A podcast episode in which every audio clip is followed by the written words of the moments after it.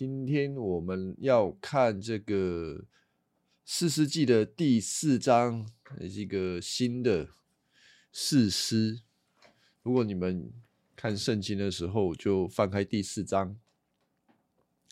这个第四章有蛮特别的四诗，就是底波拉和巴拉这两个人通常会合在一起讲。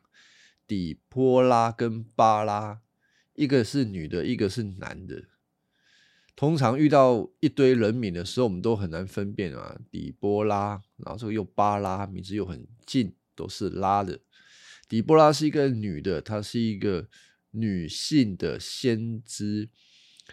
在圣经里面，女性的先知非常非常的少，这个少数中的少数。最有名的可能是底波拉啊，另外一个可能在新约里面有一个是西面，诶，西面是女的吗？诶，有个女先知叫做哦哦，西面还有一个好朋友啦，就 反正有个新一个女先知，女先知非常的少。绝大多数的先知都是男的，那包括四师记里的四师也都是男的，除了这个地方的底波拉。好，我们等下会继续来解释这个为什么会是女的。那巴拉他是一个被选的四师，可是巴拉是一个软脚虾，这样比较好记啦。这个软脚虾巴拉他就很需要有底波拉的帮助。不然他没有办法自己承担任务，嗯，对这个这两个角色有一个程度的认识。第四章我们先来读第一节，开始哈，以户死后就谈到了前面的那个第二个事实。以户以户死了之后，以色列人又开始得罪上主啊，这个就叫就是四世纪很正常的循环。只要一个事实。等那个和平的时代过了，他们就又开始作乱了。他们得罪上主，回去拜偶像。但是这边他们四世纪的作者可能是懒得再交代细节了。反正又来了，又来了，又是这样子了，又得罪上主了。好，第二节，所以上主把他们交在统治下所成的迦南王耶宾手里啊。这个是一个很大的王，耶宾的统帅。是西西拉驻扎在外邦人的夏罗舍耶宾有九百辆铁战车，他残酷暴虐，压制以色列人二十年。后来以色列人呼求上主帮助，好又做人家的奴隶了啦。做人家奴隶多久呢？二十年，我觉得也蛮奇妙的，被人家残酷暴虐二十年才呼求上主。的帮助，哎，我不知道为什么会这样。有一个可能啊，就是随着呃时间，因为四十七用一个很快速的时间的跳跃，所以下一代人往往都没有抓到上一代人的信仰。信仰这个东西没有办法继承。就是你爸爸信仰很好，但是你的下一代不一定会跟着好，除非下一代他客观来讲啊，客观就是，除非你下一代爸爸妈妈有很认真的以身作则去教育他，但实际上，其实信仰中还需要透过一个大环境来让这个孩子经历，不然他听一听，他还是不知道，他不知道这个信仰的重要，他不知道为什么。他们的祖宗要抓住耶和华神啊，不知道，所以哈，信仰这个东西没有上帝的话，就是很容易信仰都不见了，很难传承的。所以可想而知啊，就是上一代的人死了，以后死了啊，下一代啊又做自己的事情。然后第四节呢，有一位女先知叫做底波拉，她是嗯。拉比多的妻子，反正就是个女性角色，做当时以色列的士师。我们讲过，士师是一个职分的职称，这个职分的工作就像是一个领袖，像是一个审判者一样，有点像做官的审判者啊，就是这样子。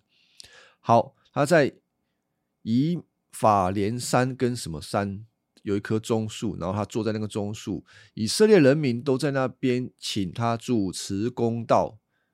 有一天，他派一个人到拿弗他利的一座城里面去找巴拉来。那个有些细节细节我不讲哦，因为其实讲了大家也记不住啊。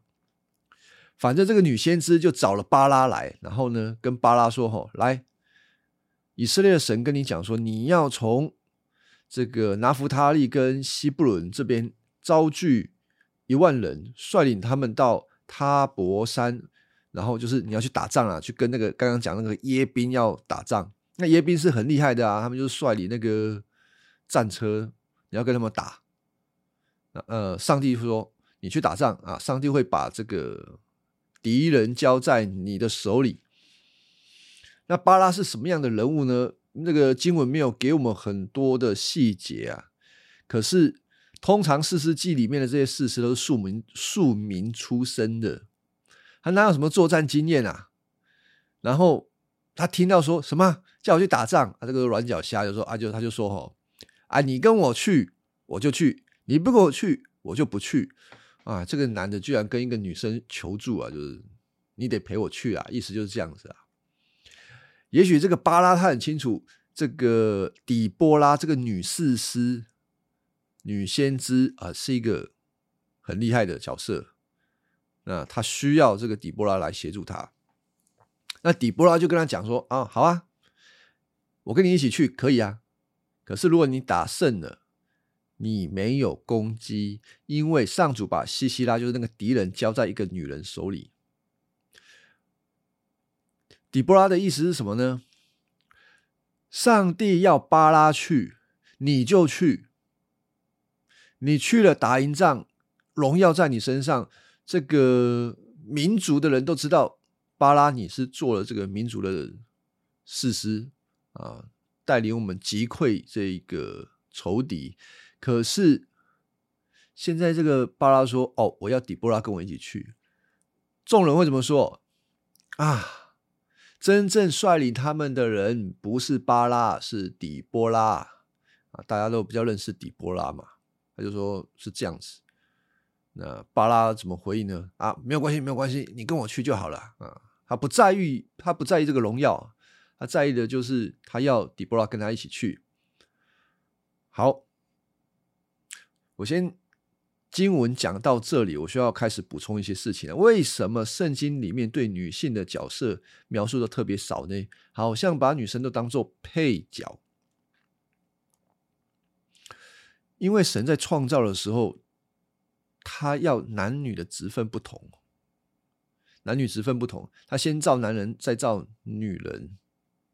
男人是神所造的，第一个所造的有他的形象，当然女人也有她的形象了。但是我这边讲的，男人有上帝的形象，因为他就是要男人做一个像上帝一样有权利的、有权利的那一个形象，他要来统管、统管这个管理、治理土地。所以，男人有这个上帝的形象，是有权柄的这种角这个面相。那上帝又创造女人，当然女人也有上帝的形象，但是他要女人做的事情是配合男人，帮助男人来做管理的事情。那两个人要彼此同心，男人女人同心，然后彼此配搭，做成神所托付人类的工作。上帝在创造的时候就已经有这样子的心意了，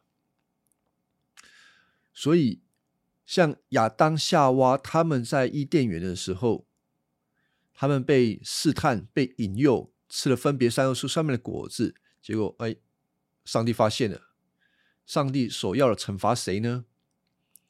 惩罚的就是亚当啊，当然他也惩罚夏娃，但是亚当是首当其冲的，他。碰到问题，先找男人开刀，就是你得先负责，你是要负全责的。好，在新约的时候也是这样子，在呃提摩太书信当中，保罗在写这些书信的当中，他也讲到他不许女人讲到，他不要女人做教导的工作。为什么呢？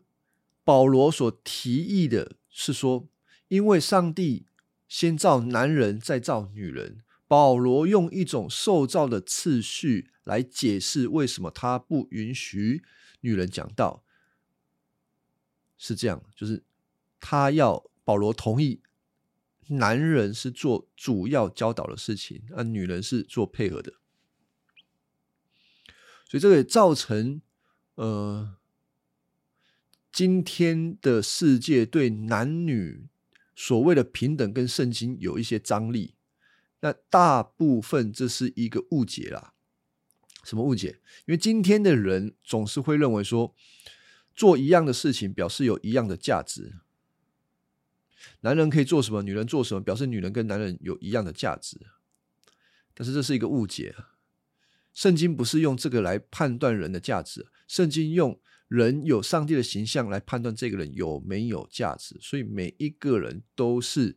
有上帝的形象都是有价值的，不关于你做什么事情，所以这个东西我们自己得先搞清楚，不要把世界上面的价值观放进圣经里面啊，不然我们可能会搞混了。说，哎，圣经里面讲的好像就是偏待女人啊，好像以男人为主啊，这个是呃不公平，没有不公平，是我们没有看到上帝创造的时候的心意。而这种心意反倒能够让我们有一个真正和平，然后互补、互相帮助的一个状态底下。男人做头，女人做帮助者，不代表男人比较大，女人比较小，或者是男人比较有能力，女人比较没有能力，这个都是错误的。这种互补的工作，反而让我们看到。男人虽是做头，但是他的能力不一定是比女人好的。客观上来讲哦，你可以从创造的事情来看，神创造女人做什么？创造女人做帮助者。如果女人的能力是比男人还要差的，就是说夏娃的能力比亚当还要差，那夏娃怎么去帮助亚当嘞？他就不是拉拉，他就。夏娃就变成拉拉队啊，嗯，亚当可能最后会埋怨上帝说：“嗯，按你说要找一个来帮助我，结果就我我都要一直，我都要一直怎么样？我还要一直照顾他，我还要麻麻，他还找我麻烦，嗯，那就不是帮帮助者啊。所以不要从好像能力的角度来看这一件事情，能力不是不是判断一个人有没有价值的。”甚至有时候，圣经也告诉我们，有些女性比男性更有灵性、更有智慧。圣经很多的第新约里面，第一个认出耶稣是基督的啊，不是那些门徒哦，那些门徒傻傻的，是女性。第一个见到耶稣复活的，也不是那些门徒哦，也是女性。圣经一点都没有把女性排在外面，圣经反倒是强调上帝在统治、在创造的时候，把男性放的位置跟女性放的位置要按照上帝的设计。好，那有一些人会认为说，啊，今天都什么时代了，我们不要再不要再强调这个，好像。教导的工作，女性不能做。我认为这个有一些弹性啊，有些弹性是什么？基本上，今天的女性在教会里面确实有很大程度的帮助。如果今天姐妹在教会不服侍，那很多教会都不知道怎么经营下去了。像我们教会，如果你不要姐妹服侍的话，我可能就爆掉了。就会有这种状况。好，那所以女性，保罗说不能做教导。那我们到底实际上，今天实际上我们到底怎么样看待呢？在我自己的这个宗派里头是这样子的，就是女性呢，我们不会有女性的传道人，不会有女性的牧师，但是女性能够做什么呢？他还是能够带儿童主日学、带主日学啊，甚至带查经，甚至是有一些课程的分享，这个都没有问题。但是讲台上面的侍奉是唯有给传道人、男性的传道人跟牧师来做的，这有他的用意。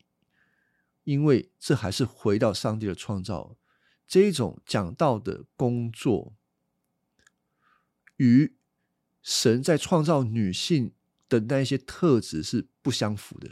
我比较简单来讲，就是不相符。神创造女性的时候，是给他们成为一个帮助者，给他们温柔，给他们更多的情感等等这些东西是比较温柔的。那。把女性放在讲那讲台上面，她可能就是不太适合在那个讲到，有的时候会比较严肃，跟那个温柔比较不相符啊。从某个角度来谈是这样子。好，呃，但是即便我自己的背景是这样子，我们看到现在教会其实都不太。忌讳这个，就是会有女性的呃牧师、传道人，我都是予以尊重，因为这都是上帝所使用的。那这些东西它并不是一个绝对真理。我的意思是说，是不是女性牧师，并不是关系到我们的得救不得救，就是跟这个无关的。哦，我觉得我们都是予以尊重。那。我的看法是这样，别人看法是那样子，互相尊重就好，没有必要说你一定要改变别人的想法，不需要。但是关于救恩的事情，关于上帝属性的这些事情，那我们就必须要比较计较，要很计较。那所以这些真理是有区分的。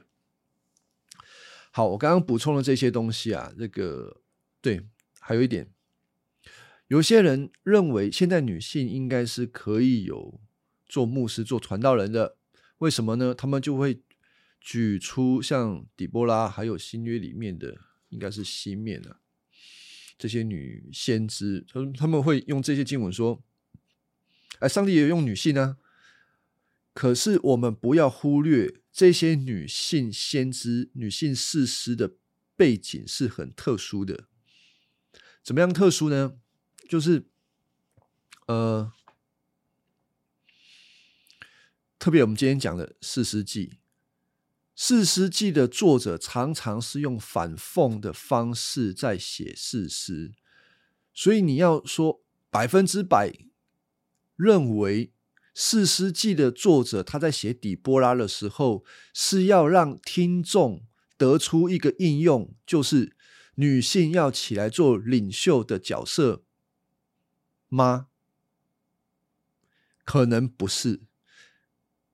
可能《四诗记》的这个作者要起到一个反讽，就是说，你们这些男人没用，啊，不好啊，因为这杂波不好，所以把女四诗给凸显出来。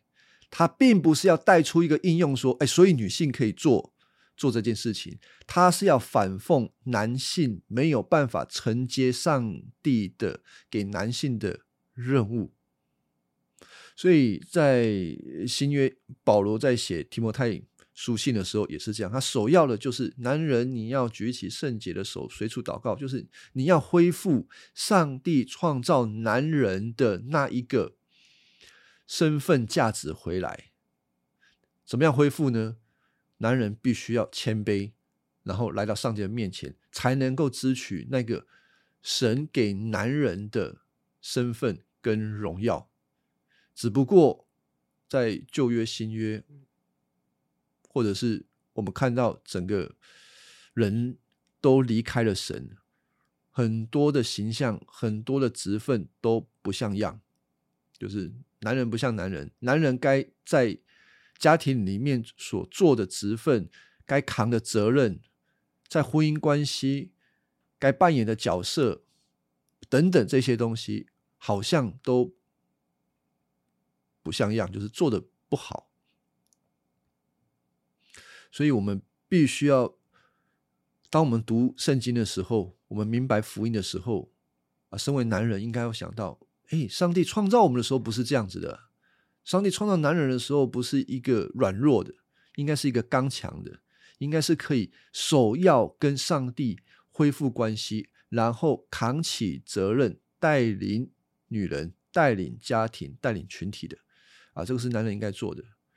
啊，并且在带领的时候，是以一个爱心、关心、怜悯来带领，按照真理来带领。那为什么今天会有一些在群体当中女性啊，或者是其他的会不喜欢好像男性来做头呢？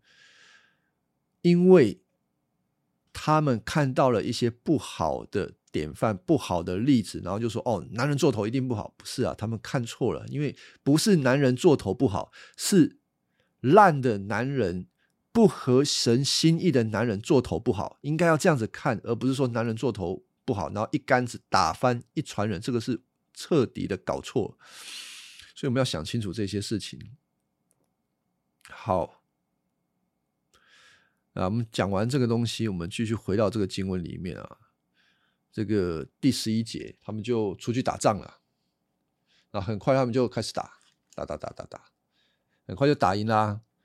然后他们的敌人叫做西西拉嘛，西西拉被这个。巴拉追着打，可是西西拉并没有，并没有被巴拉给抓住，反而西西拉逃到一个人的家里面，这个人叫做雅意，就是四章十七节这个地方。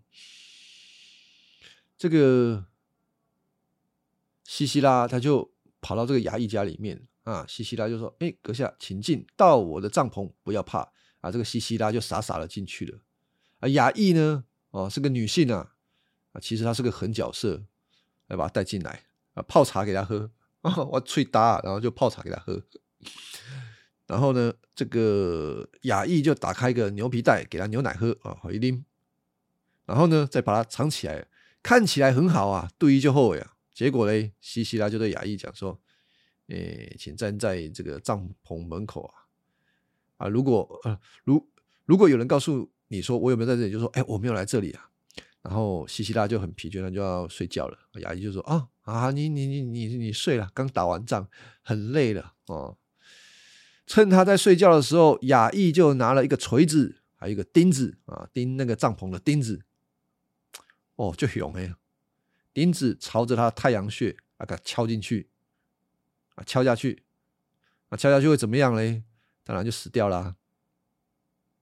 这个就说这个衙役这个狠角色，敲死掉了，巴拉就来了啊！巴拉就跑来找这个西西拉，这个衙役就出门啊，出门说：“哎哎，巴拉来来来看看，你要找的人在这里啊！”就看到那个西西拉就死在地上，木钉穿过他的头，事情就这么结束了啊！你听这个整个第四章吼，就这么短。底波拉跟巴拉的故事，当然后面第五章有谈到底波拉跟巴拉之歌，就是他们在唱歌，因为赢了嘛，就唱歌啊啊，赞美上帝这样子开始赞美。那同时也让我们看到，就是如底波拉所说的，这一场胜利的荣耀归给了底波拉，又或者是整个胜利在第四章让我们看到都是女人。处理掉这个这个坏蛋，就是一个是底波拉，一个是雅意啊。男人干什么呢？什么都没干啊，就是好像很没有用这样子啊。我说，所以四世纪它有一个部分是作者在做反讽的这个反讽的动作，就让我们看到，哎，男人好像不像样，在那个文化处境当中。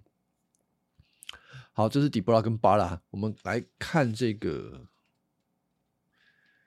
第六章，基甸啊，基甸是事师，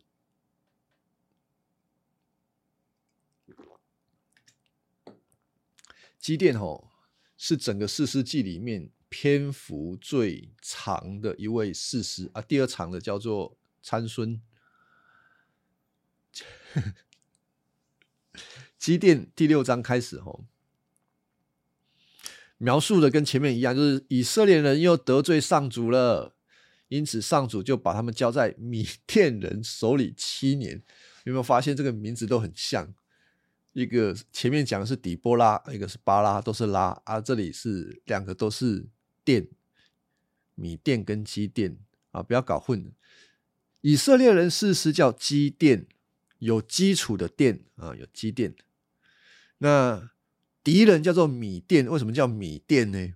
不是开米店的，是他们都来偷米的，叫米店啊，这样比较好记啦。好。他们以色列人又得罪上主，就把他们交在米甸人的手里七年。我都觉得很很奇妙啊。他们刚开始被欺压的时候，不会马上喊叫上主来帮忙，他都要被欺负很久。那七年的时间发生什么事情？就是米甸人强盛，以色列人呢，他们就躲在山洞里面啊，就躲在山洞里面比较安全啊。他们就。当时的米甸人很像强盗，有没有？来的时候整批人，然后骑着马，然后就像我们看那个古古代的那种盗匪，突然来农村里面行抢，看看你们种了什么农作物啊，啊，有什么好的收成啊，都全部全部都抢走，这样子，呃，就类似这样的状况。那他们为了不不被抢啊，不被杀害啊，就躲到山洞里面。经文也是让我们看到，就是以色列人播种的时候啊，他们就会跑来。攻击他们，这些敌人哦会攻击他们，然后抢他们的牲畜啊，羊群、牛群、驴啊，他们抢是不会留任何一点给他们。第五节经文说到，他们多的像蝗虫，像蝗虫席卷而来，然后以色列人没有办法抵抗他们，他们就求告上主。照样，当以色列人求告上主的时候，神就会帮助他们抵抗米甸人。神就派了一个先知到他们那里，向他们传达以色列的消息。哎呦，上帝要来帮助以色列人，并没有立即的帮助哦，就就不是说像前面的这个底波拉跟巴拉，哎呀，你们在求告了，赶快请这个亚。这个请这个女先知赶快来呼召巴拉来帮忙，而是在这一段故事里面，神先派一位先知到以色列人中间，先骂他们一顿。骂他们什么呢？我们来看一下这个第八节啊。就对他们讲说：“我曾带你们脱离埃及，离开了被奴役的地方。我从埃及人手里把你们解救出来，我救你们脱离迦南人原先著名的手。你们在推进的时候，我们把他赶走，把他们交在，把他们的土地交在你们手里。我告诉过你们，我是上主，你们的上帝，你们不可拜住在这里面人的神明。可是你们没有听从我，呃，就先骂了一顿。”讲出你们糟糕的地方，上帝对你们那么好，结果你们都离弃了上主。好，先骂了一顿之后呢，第十一节，上主的使者来到某一个村子，就坐在那个地方，然后经文才慢慢把这个镜头放到有一个人，就是我们现在要讲的主角，叫做基甸。基甸在干什么呢？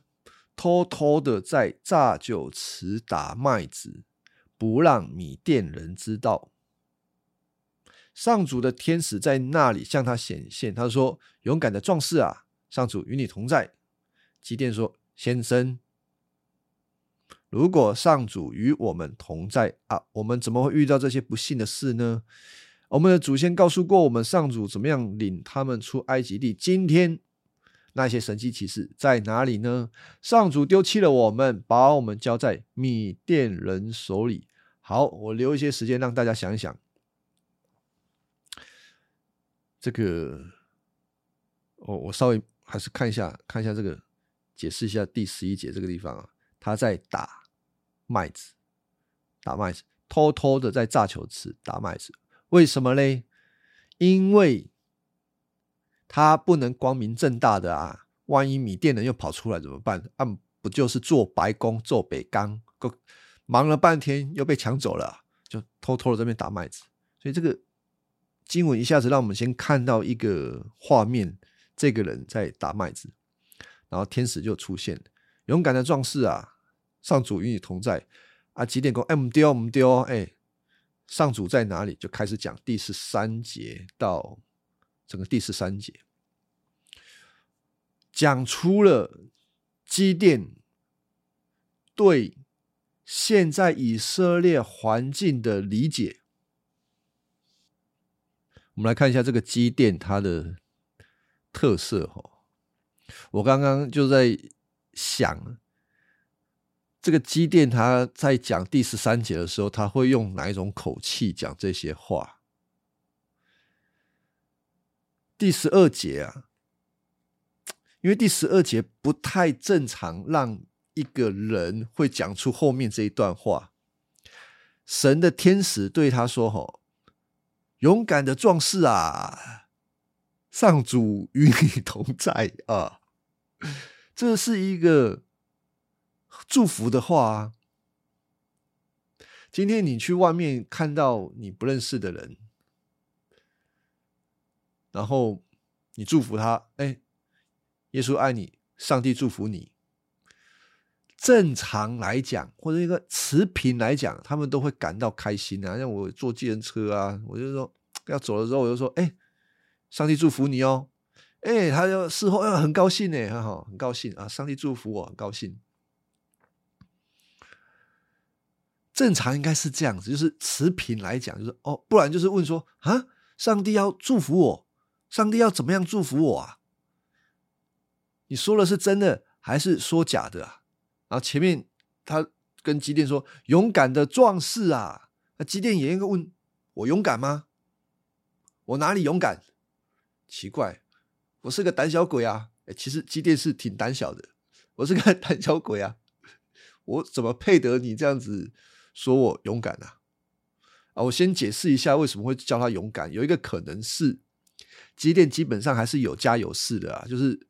他不是一个劳工阶阶层的人，他还算是地方的士绅，就是说，哎，勇敢的壮士啊，有可能是这样子在在讲他啊，你是勇敢的壮士啊，上主与你同在啊，你听到至少最一般要这样子，就说，哎，你怎么会这样子说我？我不是啊，那个否认了。可是你看十三节，他就噼里啪啦讲了一堆，他说，先生。如果上主与我们同在啊，我们怎么会遭遇这些事嘞？我我在想他的口气吼，他要不是很激动，心里充满苦毒，很激动，就是充满无奈啊，就是不是激动就是无奈啊。先生啊，如果我们上主跟我们同在，我们怎么有可能遇到这些不幸的事？你也帮帮忙，对不对？我们的祖先都跟我们讲过，上主怎么样领我们出埃及，兵兵变变，那些神经骑士，上主丢弃了我们，现在我们是被交在机电，不交在米店人的手里，耶，对不对？他可能心里充满了很多对这个环境的不理解，而且从他的话里面，他知道神过去为他们的祖宗做过什么事情。那一些神机骑士做过哪一些事情？但是为什么在他们这一代人里面竟然没有？然后基甸感觉到苦，感觉到落寞，感觉到无助。那他把这一切的原因归咎于什么？上帝不要他，上帝离弃了以色列人啊！他就是这样子想啊，但。基甸所想的是一个事实吗？不是事实啊！怎么会是事实？因为他只是按照自己的理解在解释这些事情。那事实是什么呢？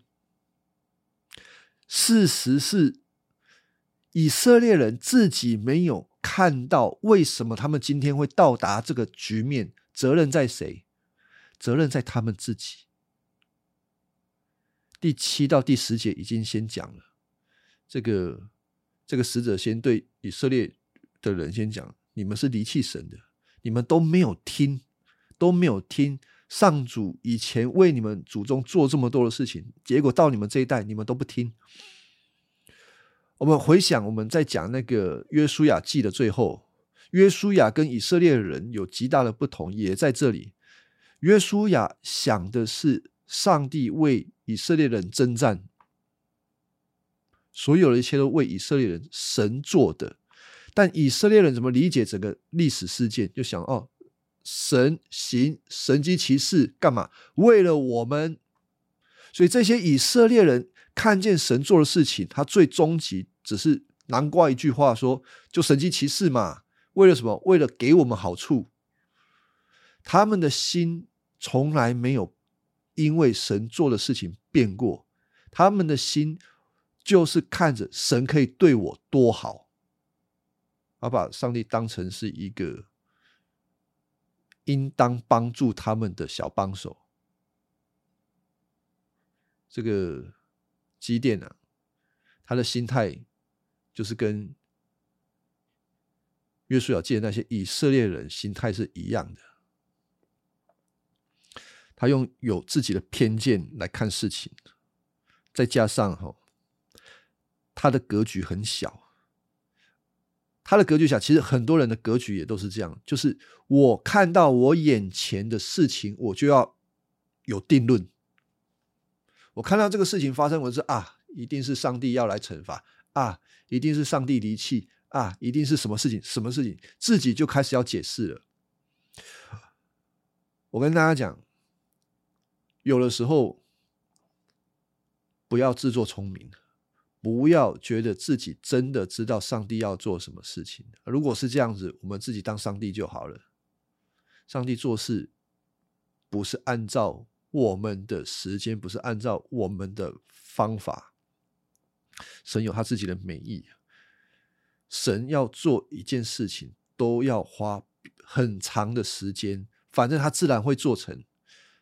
而人往往就是看那个时间很短的时候，没有按照自己的意思就放弃了，埋怨、抱怨、苦读，然后自己判断啊，上帝不爱我，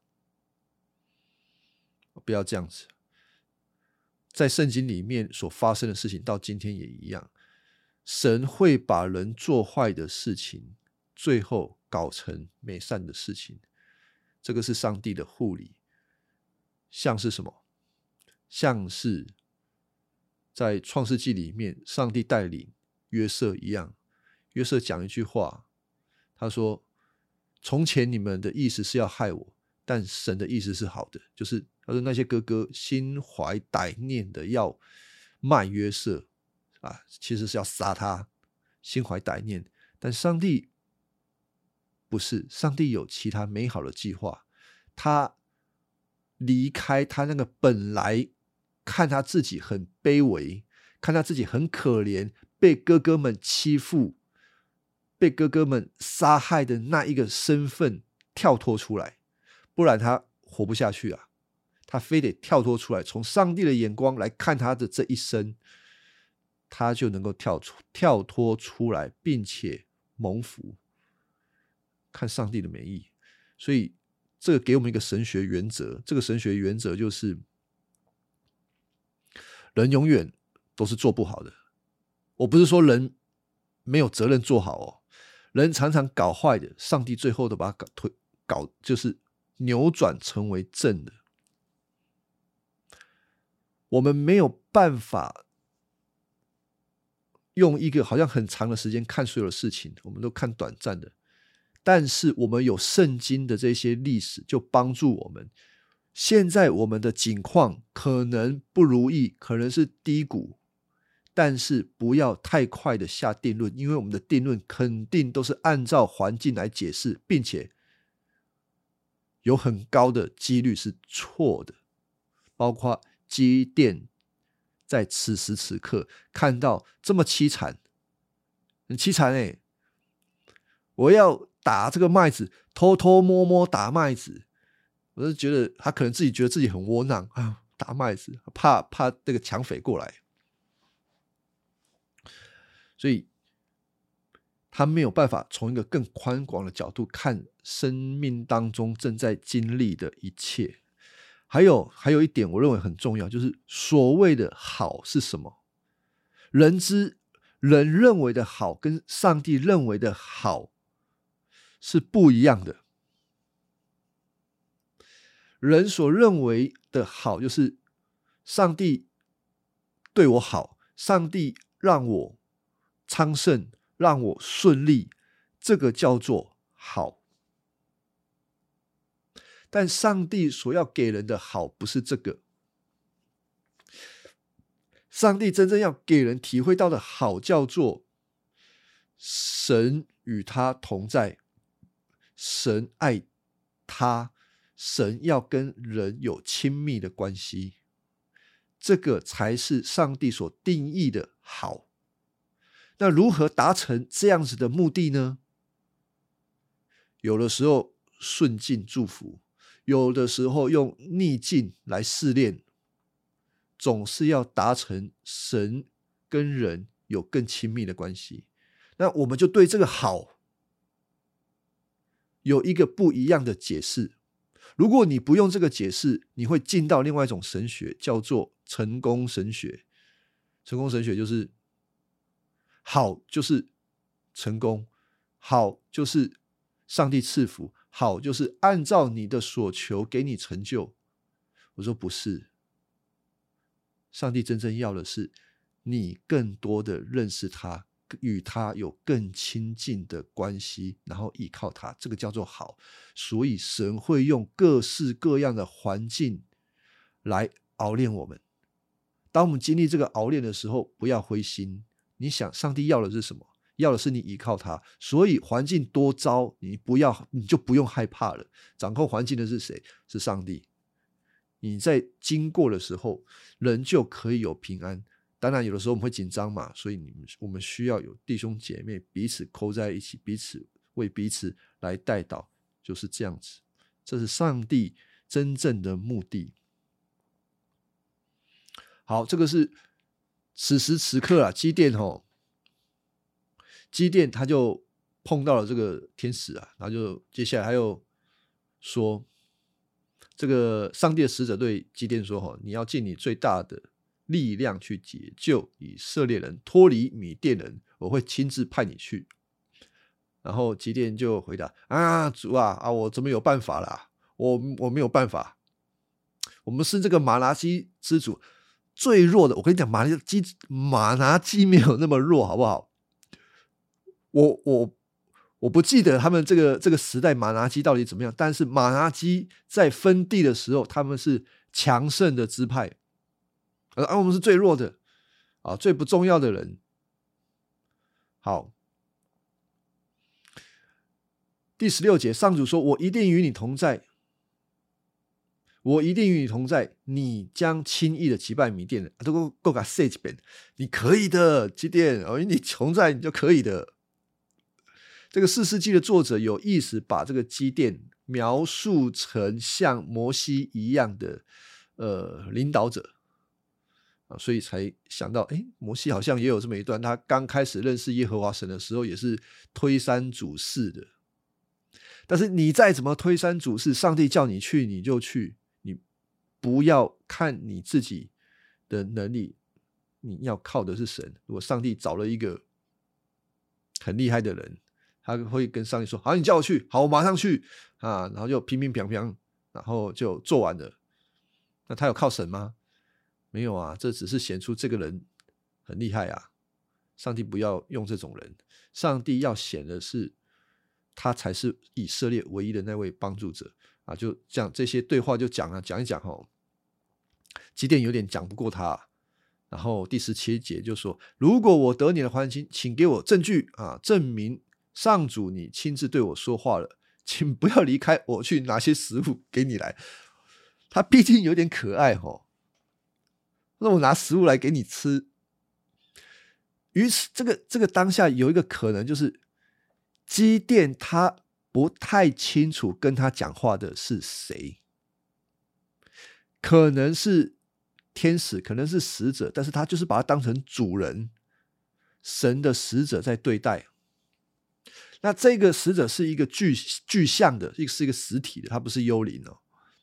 然后这个机电就家里弄了小山羊，用十冰十斤的面粉做无效饼，放在那篮子里。这些描述都让我们看到基甸他是很认真的在款待这位天使，他不是随便搞一搞啊，不是随便搞一搞，他是很认真的在准备这个要献给呃这个使者。然后呢，他就带去了。这个使者跟他讲说：“哎，你把它放在这个石头上面，汤都倒在上面。”然后基甸就照着做。上主的天使就伸出手中的杖，然后就把这个这些基甸所准备的食物，砰一下不见了，就火就烧起来了。这表示什么？这个就是一个献祭，烧掉献给神。然后呢，天使就不见了。基甸一看，啊！他真的看到上帝的这个使者了，所以第二十二节才说到，他就恐惧战惊，说：“至高神的上主，我竟然面对面看见了你的天使。”然后这个上主继续对基甸说：“不要怕，你要平安。”基甸就在那里为上主筑了一叫一座坛，叫做耶和华沙龙啊，就是这样从这里来的。这个希伯来文叫做 “shalom”，而不是剪头发的沙龙。耶和华沙龙就是平安的意思。看到上主竟然没有死，平安啊，就现做了一个祭坛啊，是这样子。